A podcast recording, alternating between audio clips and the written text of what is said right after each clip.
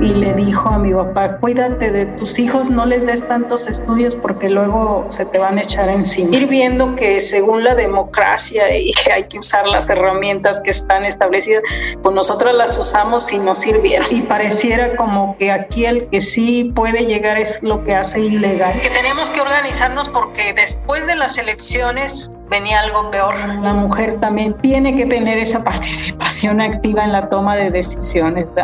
Ese iba a ser el símbolo. El país. Porque estoy convencida de que debemos hablar de ello mucho más de lo que hemos hecho. Presenta al habla con Barkentin. Todos los problemas que tenemos, la mayoría son generados desde fuera. Les conviene que haya pleitos y entonces ya nos meten la policía, nos meten el ejército, nos meten la marina. Tenemos que consolidar nuestras formas organizativas desde nuestra comunidad. Mayo 2017, Universidad de la Tierra, San Cristóbal de las Casas, Chiapas, México.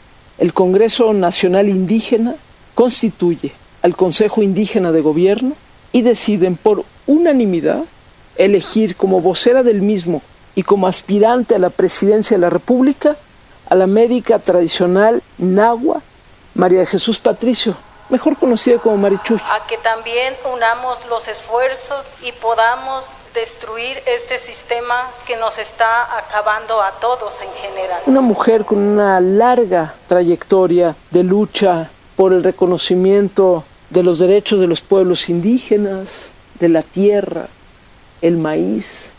Una mujer que ha hablado del despojo, una mujer que ha defendido a las mujeres. Y así arranca algo que fue completamente diferente en México. Ya han pasado algunos años, hablo con Marichuy, ella se encuentra en Europa acompañando a una delegación zapatista que lleva algunas semanas recorriendo ese continente. Y hablo con ella a propósito del estreno en Netflix de la película La Vocera, que retrata justo ese recorrido de Marichuy y de los hombres y las mujeres que intentaron entender ese otro México para llegar a la presidencia de la República. La vocera es el pretexto, Europa es el contexto, México es la realidad. Al habla con Barkentin esta semana con Marichuy, ¿sí? Con María Jesús Patricio. Antes que nada, Marichuy, muy buenos días desde la Ciudad de México, muy buenas tardes hasta donde te encuentras, porque sé que han estado en diferentes lugares en Europa, ¿verdad? Sí, sí, por acá ya son las seis de la tarde. Ya son las seis de la tarde. Bueno, ya tocará que te vayas a echar una cenita o algo, por supuesto. Pues, claro. Soy María de Jesús Patricio de una comunidad nahua del sur de Jalisco, médica tradicional, miembro del Congreso Nacional Indígena. Soy de Tuxpan, Jalisco, es el sur de Jalisco, es un pueblo náhuatl y pues ahí mi trabajo era más bien la medicina tradicional, la medicina de herbolaria. Tenemos ahí una casa de salud que constituimos un grupo de personas, hombres y mujeres, y que ha servido un medio para poder atender a tantas personas. Y ahí la única manera de ir al hospital es dejar de comer una semana en drogarse o pedir prestado para poder ir al doctor. Entonces, eso fue lo que originó que pensáramos la necesidad o urgencia de tener un espacio donde pudiéramos atender a las diferentes personas que así lo requirieran. Entonces, todo eso fue llevando a que poco a poco fuéramos buscando contactos, más grupos, organizaciones que, que, estuvieran en la misma situación para ir creando una red más grande y juntos pues poder hacer algo más, más fuerte. Nosotros en la familia fuimos 11 y por la mayoría los más grandes siempre trabajamos en el campo, en el cultivo del maíz, de la calabaza, del frijol.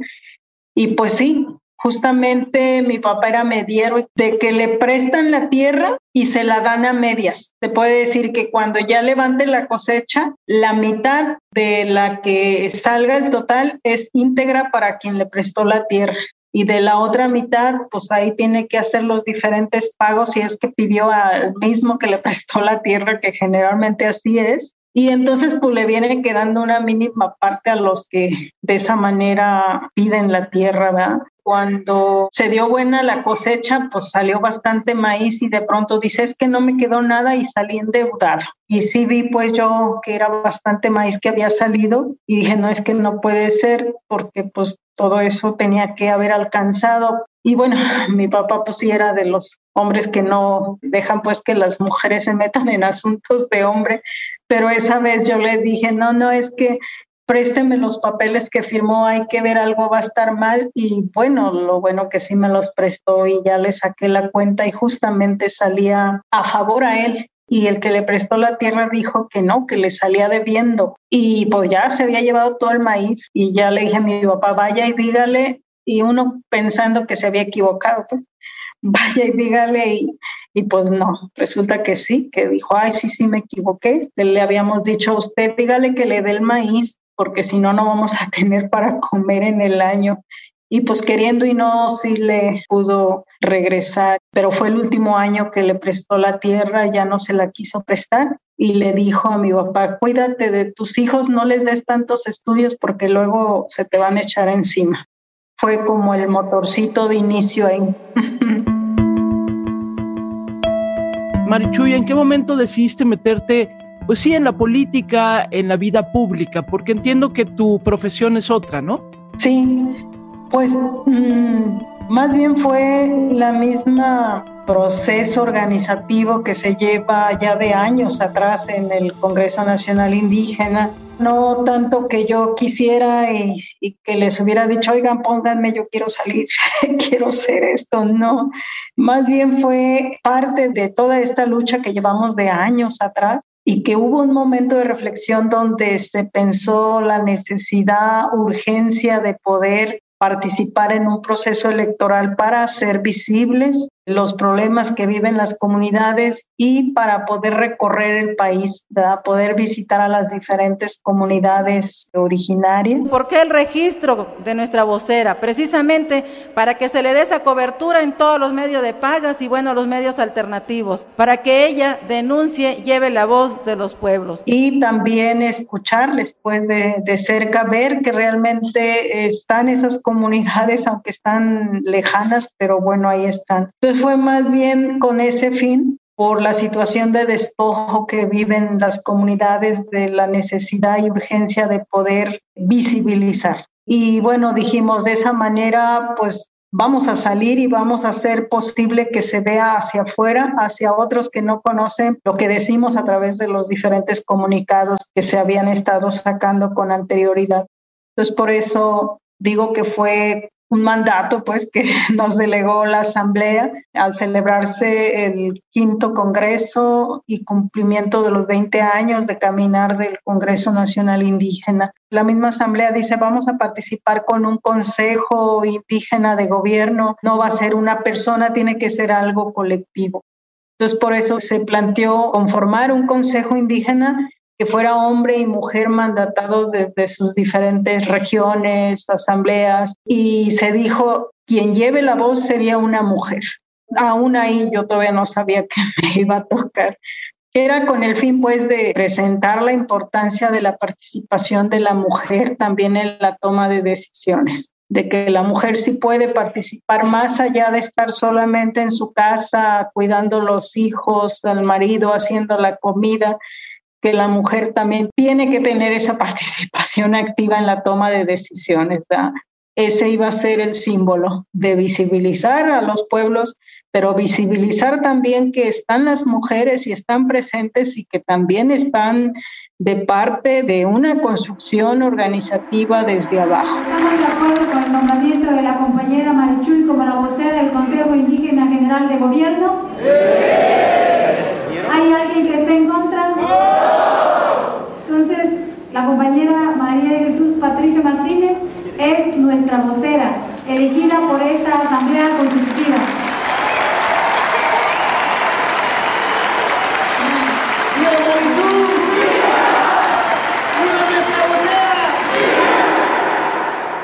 Te conviertes en, ahora sí que por mandato del Congreso y luego van al INE, te registran como precandidata para conseguir las firmas y empiezas a recorrer el país. Cuando yo veo la vocera, Marichuy, me doy cuenta que al final, con sus diferencias, Pero en el país es el mismo problema, el problema de la tierra, el problema de las injusticias, el problema del abuso de autoridad.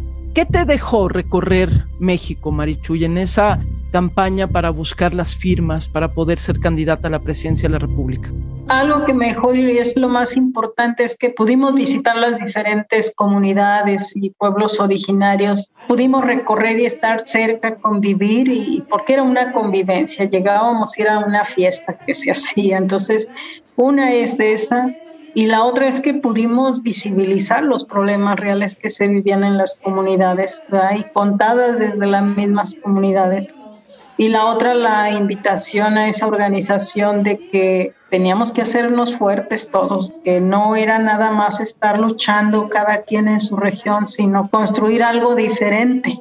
Entonces eso como que se iba reforzando con lo que nos iban haciendo en el INE, que tener que levantar firmas con un celular de alta gama, de que no había señal, de que alguna falla que había ya esa firma no era válida. Entonces fue así como ir escuchando ir viendo que según la democracia y, que hay que usar las herramientas que están establecidas, pues nosotras las usamos y nos sirvieron. Eso para mí avala la lucha de manera extraordinaria del Consejo Indígena de Gobierno, porque ellos dicen, no quiero discriminación. Ah, perfecto, apúntate a través de este teléfono para luchar contra la discriminación. Se le ofrece un recurso discriminatorio, con lo cual se está demostrando que se discrimina. Más bien sirvió para descubrir que hay un grupo élite que es el que se encarga de ya ver qué color sigue y no es cierto que está abierto para gentes como nosotros que buscamos poder aparecer en una boleta y no lo logramos porque quisimos hacer todo legal todo como tiene que ser y pareciera como que aquí el que sí puede llegar es lo que hace ilegal. Pues era por eso al final cuando acabamos el recorrido no logramos completar las firmas pues estaban celebrando pues que no habíamos logrado y pues que hasta ahí llegó nuestro trabajo. Y nosotros en cambio en la asamblea estábamos celebrando que nuestros objetivos los habíamos cumplido, que sí habíamos logrado lo que nos habíamos propuesto, tal vez no logramos aparecer en una boleta, pero logramos visibilizar lo que nos propusimos y logramos recorrer en equipo, en colectivo y revisamos y vimos hacia atrás y dijimos, el CNI salió fortalecido, porque ahora ya no nada más es el CNI, sino que son los colectivos, son organizaciones y son hombres y mujeres que se han unido de manera ya sea colectiva o independiente, pero que es la misma lucha. La lucha de los pueblos originarios se hace fuerte con la palabra y organización de las mujeres que muestran al mundo rumbos profundos Dejen con dignidad los caminos de libertad y sin pedir permiso abren los caminos que el patriarcado capital les niega y destruye. Durante este proceso para juntar firmas, para poder ser candidato a la presidencia de la República, tú necesitabas más de 800 mil firmas. Esto se hacía sobre todo a través de una aplicación de un teléfono celular. Marichuy, cuéntanos tantito esto a lo que te refieres. Lo que pasa que nosotros sabíamos antes que las firmas eran en un papel y no. Ahora se les ocurrió que era a través de un celular de alta gama, que porque tenías que ser de cinco puntos, no sé qué, yo no entiendo mucho. Y ahí teníamos que anotar los datos de los que iban a dar su firma y estos tenían que firmar ahí mismo en el celular y nos costó bastante trabajo porque hay personas que ni en el papel pueden escribir bien su firma entonces en un celular era bien difícil pues hacerlo con el dedo. Así lo hicimos pues y como decía, todo lo hicimos legal. Por eso yo creo que no logramos completar todo porque sí fue muy difícil y fue caminar o nadar contra corriente porque había lugares donde no había señal. Lo que hacíamos era levantar las firmas y rápido bajar unas cinco horas para donde hubiera señal y ahí poderlas mandar. Había celulares que se perdían, había firmas también que se perdían por algún error de alguna letra. Entonces no se podía regresar otra vez a pedir la firma porque pues no.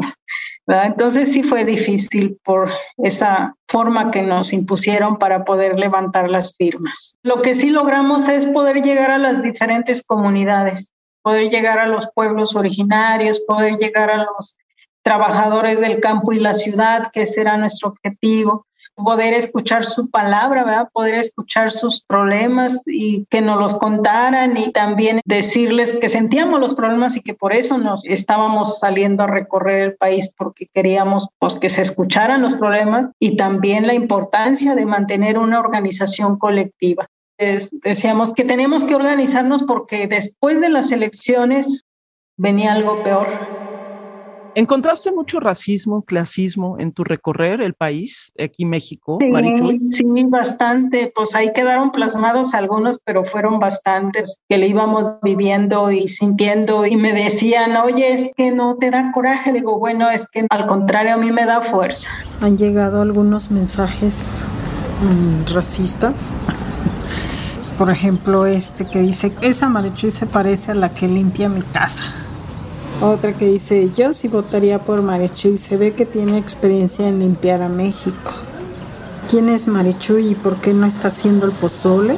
Y con motivo del estreno de La Vocera en Netflix y de la presentación de la película en diferentes plazas de México y de Europa, esto me comentó Carolina Coppel, una de sus productoras. Producir esta película ha significado un cambio muy profundo en mi vida por muchas razones. Lo más importante ha sido, creo, lo que aprendí, sigo aprendiendo tanto de Marichuy como del Congreso Nacional Indígena, sobre todo de los zapatistas, acerca del poder del trabajo colectivo y de la organización. Una parte muy importante para nosotras desde que imaginamos esta película era lograr que se viera en las casas de sus protagonistas. Por eso siempre, siempre desde el inicio de la producción se planteó un recorrido comunitario. Soñábamos con que la película recorriera los lugares que Marichuy había visitado durante la campaña y que esto sirviera para reactivar la conversación a la luz de los años que ya habían pasado desde las elecciones del 2018 y pues que sirviera para la rearticulación y el fortalecimiento de la organización entre estas comunidades y pueblos. Y pues sí tengo unas memorias en mi corazón del recorrido comunitario que las atesoraré para siempre. Una de ellas y la más fascinante, la verdad, fue en el ejido de Tila, en el norte de Chiapas, porque no nos esperábamos lo que pasó. Bajaron más de pues dicen entre 800 y 1000 personas a ver la función en la plaza pública de Tila y ahí fue cuando nosotras entendimos que el Congreso Nacional Indígena había hecho propia esta película y pues para nosotros fue un gran regalo. Así que nos, nos llevamos muchos regalos en nuestro corazón de este caminar de la vocera y esperamos que no pare aquí, que la gente nos ayude a compartir la noticia de que la película está en Netflix para que la recomiende y que nos compartan sus opiniones en las redes sociales con el hashtag La Vocera. En La Vocera, película documental que recorre con Marichuy ese camino hacia la presidencia de la República, encontrarán audios, imágenes, videos y sugerencias de todo lo que estamos hablando. Dices, después de las elecciones las cosas iban a ser peor. ¿Qué pasó después de las elecciones? ¿Qué ha pasado en estos tres años ya que hay un gobierno nuevo? ¿Qué ha pasado con los pueblos indígenas, con los reclamos de ustedes? Hablar del despojo, del territorio, del agua, del maíz. ¿Qué ha pasado en estos tres años, Marichuy? Ha pasado justo lo que decíamos y sobre todo también nuestros compañeros zapatistas predecían que la situación se iba a agravar y justo y más porque decíamos es que hay un grupo nada más que dice ahora quién va a quedar y la situación viene.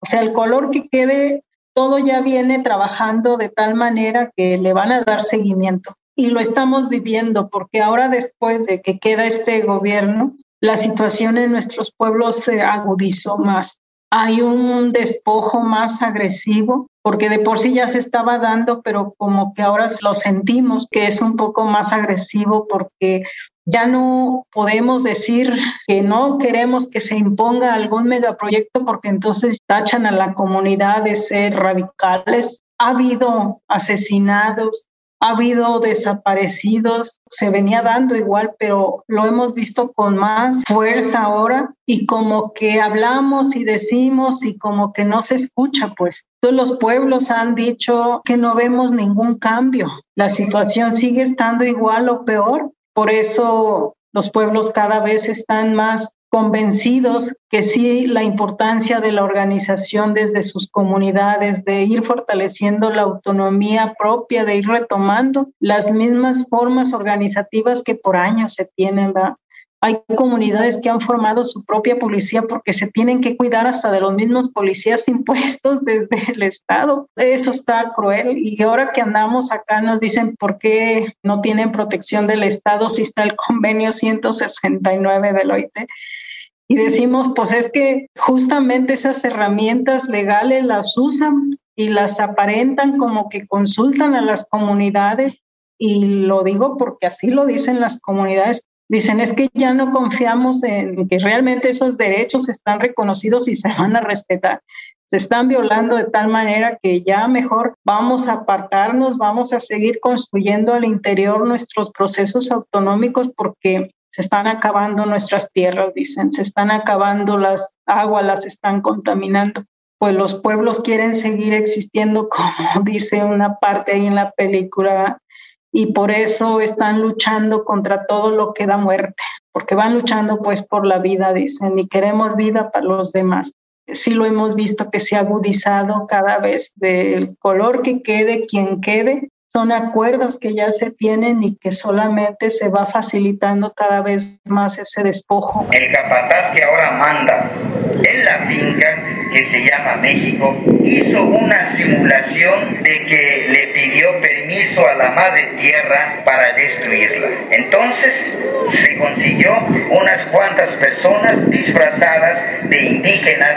Así cree el capataz que la madre tierra le da permiso para matarla y hacer un tren que debería llamarse como su familia del capataz. Hace así porque desprecia a los pueblos originarios y porque desprecia a la madre tierra. ¿Cómo sentiste que fue la afectación por COVID en una buena parte de la población indígena de nuestro país, Marichuy? Sí, hubo afectados pero no tantos porque ahí los miembros de las comunidades no querían salir a un hospital, curiosamente, les daba temor y dicen, no, es que si voy a un hospital ya no voy a salir vivo, voy a salir en una cajita. Entonces ahí las personas tienen mucho conocimiento en las plantas medicinales y formas propias de curarse y lo que hacen es echar mano de todos esos conocimientos. No digo que no nos ha pegado, sí nos ha pegado, pero yo veo que es un poco menos y que las comunidades pues han reforzado más eso, el echar mano a esos conocimientos que se tienen y lo han visto que pues es bueno porque han librado varias personas pues de la muerte, se puede decir, de las mismas comunidades. Creo que el elemento principal de que se infecten, se enfermen, es que nos desarticulamos de la tierra. Tenemos que estar siempre, yo les digo a mis hijos, con los pies bien puestos sobre la tierra y consumir lo que nos da la tierra entre más podamos cultivar lo que vamos a comer es mejor que estar dependiendo siempre de lo que nos mandan porque ni sabemos cómo llega, cómo lo hacen o qué nos va a hacer en nuestro cuerpo. Lo que estábamos viendo también es que hay bastantes agroquímicos que son muy fuertes y que están acabando con muchas plantas. Entonces decimos, pues hay que organizarnos para no dejar que estén introduciendo agroquímicos van a venir a dañar la tierra y nos van a dañar a nosotros también. Cuando se viene envenenando la tierra, pues claro que hay enfermedades. Si la tierra la están lesionando con lo que están introduciendo, también nos vamos a enfermar. Si nuestro entorno está dañado con los diferentes pesticidas agroquímicos, pues también nos vamos a dañar porque la verdura que sale, las frutas, pues ya vienen contaminadas. Entonces, yo creo que es un momento de escucharnos y ver que tenemos que retomar lo que nos da la tierra. Tenemos que comer más natural para estar fuertes y protegidos porque creo que este no va a ser el único, porque sí la situación del planeta está fuerte y pues son llamados que nos está haciendo la misma tierra para que la cuidemos y también una manera de cuidarla es volver a cultivar lo que nos da vida. Estás por Europa, estás acompañando a los zapatistas también que andan por allá. Entiendo que, por ejemplo, en Viena hubo una función de la vocera, me dicen que estuvo maravillosa. ¿Cómo ha estado estar allá en Europa con los zapatistas, esta presentación de la película también, Marichuy? Principalmente acá es pues adaptarse a un clima y a un horario muy diferente al de México, a los alimentos que también son diferentes y lo que me llama la atención acá es el agua, que acá se puede tomar agua de un grifo, no ocupan acá ni purificada ni... Entonces digo, híjole, todo lo que allá nos han llevado acá está bien cuidadito. y bueno, pues la gente, lo que hemos visto que hay grupos, hay colectivos que también están resistiendo y tienen su propia forma de cómo están viendo ellos, pero ya con lo que nos han escuchado dicen es que no veamos la situación que estaba más difícil, pues. Entonces ha servido para encontrar esas otras resistencias, esas otras luchas. Pues agradecerles a los compañeros zapatistas que nos invitaron a estar también acá con ellos y pues nos está sirviendo mucho y pues también les estamos diciendo pues ayúdenos porque la tarea de cuidar la tierra es de todos, no solamente de nosotros y unos disfrutan y otros no. Es una tarea conjunta porque la situación del planeta está en crisis. El mayor reto, la lucha por la vida, porque si no nos organizamos, mujeres y hombres, tanto del campo y de la ciudad, nos van a destruir. ¿Qué te han dado de comer que no habías probado, por ejemplo, que te sorprendió? Algo que comieras y dijeras, ¿y esto de dónde lo sacaron? Ah, híjole, es que ya se me olvidaron los nombres, pero por ejemplo, algo que me llamó la atención eran unas tortitas, creo que eran de papa rellenas. Ay, Dios, no sé qué le pusieron pero eran tan sabrosas que dije, parecen las gorditas de México, así de las que le ponen chicharrón. Dicen, no, nada tiene que ver, es una verdura. bueno, cada pues, quien, cada quien. ¿Te gusta escuchar música, me imagino? ¿Qué te gusta escuchar de música? Así que, ¿qué dices de repente, hijo? Esta sí la bailo. Esta sí se las bailo. Híjole, pues no sé, los sones pues, de Jalisco. Sí. Dice, nota Pero cualquier música es buena, que sea movida. Gracias Marichuy, te mando un fuerte abrazo, felicidades por todo el trabajo, que tengan cuando ya les toque un buen regreso y que sigan adelante. Muchas gracias Marichuy. Hasta luego, igualmente. Gracias.